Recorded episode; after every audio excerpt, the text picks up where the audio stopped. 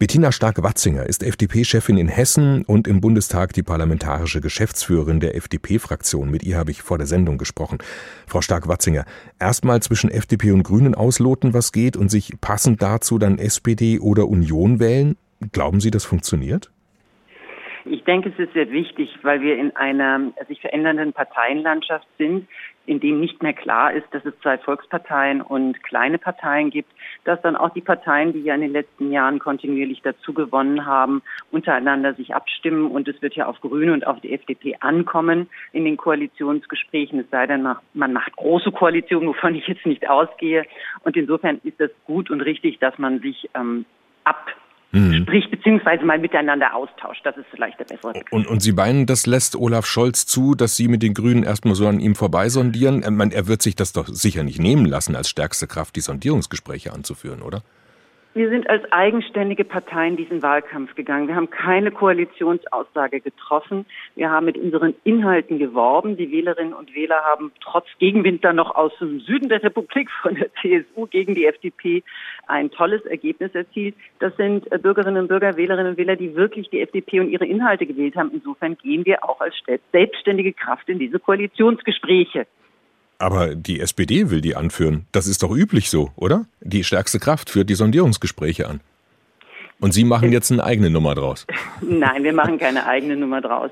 Aber dass demokratische Parteien untereinander sprechen, das ist ja ähm, Normalität. Und ich finde es auch gut, dass nicht eine Kraft bestimmt. Es wird auf Inhalte in dieser Koalition ankommen, nicht auf Farbspiele. Wir sehen ja, dass ähm, Union und SPD nicht zu weit auseinander liegen. Insofern geht es jetzt wirklich nicht um Farben, sondern um Inhalte. Sie haben ja vor der Wahl auch klar gesagt, Sie wollen dann regieren, wenn Sie eben auch was verändern können und nicht den Status quo nur weiterziehen. Wer steht denn aus Ihrer Sicht für den Status quo? Für den Status quo steht die Große Koalition. Beide gleichermaßen? SPD und Union ja, gleichermaßen? Sie müssen sehen, die ähm, CDU hat 16 Jahre mit Kanzlerin Merkel regiert und hat jetzt gesagt, es muss eine Revolution kommen.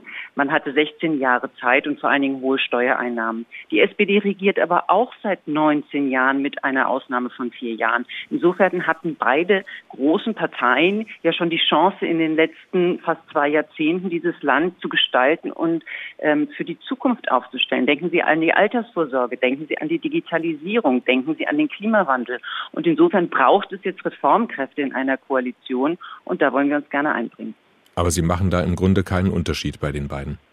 Es wird auf die Inhalte drauf ankommen. Sie sehen ja anhand der Wahlprogramme, ähm, dass es sicherlich Unterschiede gibt, mit welchen der beiden Parteien es leichter wäre, zusammenzukommen. Wir haben inhaltlich gesagt, was wir glauben, was wichtig ist jetzt gerade nach dieser Krise und mit diesen großen Zukunftsfragen, dass man also nach einer Krise nicht noch Belastungen auf Wirtschaft und Menschen geben kann, sondern man muss ihnen den Freiraum geben, zu investieren in die Zukunft. Wir haben mhm. gesagt, dass es mit uns kein Aufweichen der Schuldenbremse geben wird. Insofern haben wir uns inhaltlich positioniert und dann wird es darauf ankommen, ob wir Partner finden, die diese Ziele mit uns teilen. Klar geht es jetzt erstmal um die Inhalte, das ist äh, völlig richtig, das sagen ja auch im mhm. Grunde alle Parteien, was jetzt die Sondierungsgespräche angeht.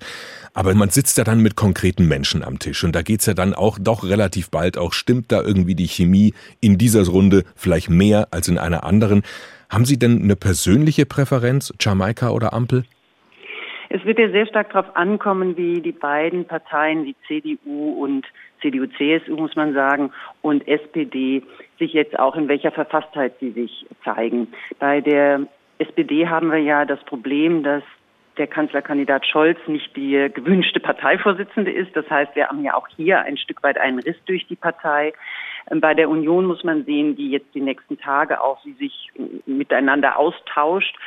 Jetzt hat ähm, Herr Laschet ja gestern in der in seinem Pressestatement schon den Anspruch auch mitzugestalten erhoben. Deswegen muss man jetzt schauen, wie sich die beiden Parteien aufstellen, weil es führen ja die Parteien die Koalitionsverhandlungen, nicht einzelne Personen.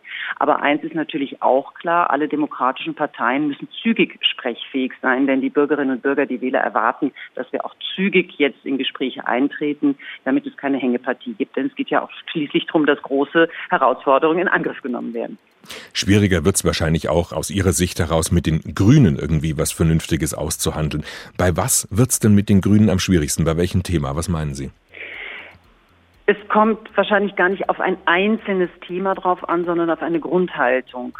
Und ähm, da setze ich sehr auf die Vernunft der Argumente. Schauen Sie mit Blick auf den Klimaschutz. Wir haben ja einen sehr wirksamen Vorschlag, indem wir sagen, einen klaren CO2-Deckel. Mehr CO2 darf da nicht ausgestoßen werden. Und wir nutzen dann eben die Marktkräfte, nicht weil der Markt alles kann, sondern weil er dann den effizientesten Weg auch mitgestaltet. Natürlich wird der Staat noch Aufgaben haben.